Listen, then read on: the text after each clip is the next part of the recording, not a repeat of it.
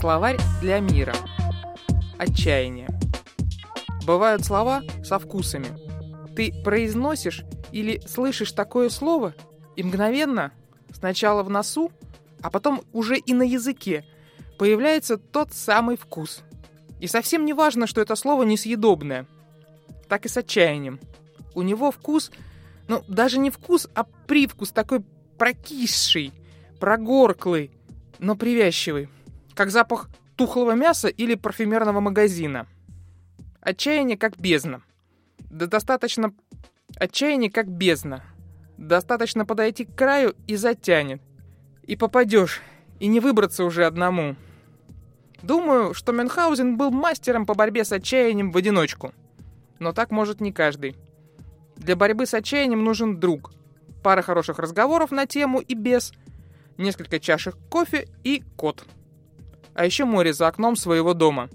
Тогда трудно отчаяться, потому что обстоятельства не отчаивающиеся совсем. Отчаяние — это не сбыча наших чаяний. Ну, наших надежд на лучшее, теплое, светлое, то есть наших чаяний. А самое странное, что отчаяться-то можно от самого простого. Вот не получилось успеть на автобус, уехал, а ты тут мерзни. И все. И это последняя капля. И мир уже не светил, мороз не радует, или осень не желтый, или лето не теплое, весна тоскливая, и все. Отчаяние от чая. Точнее, от его отсутствия. Точнее, от неразделенного отсутствия, когда не с кем того самого чая.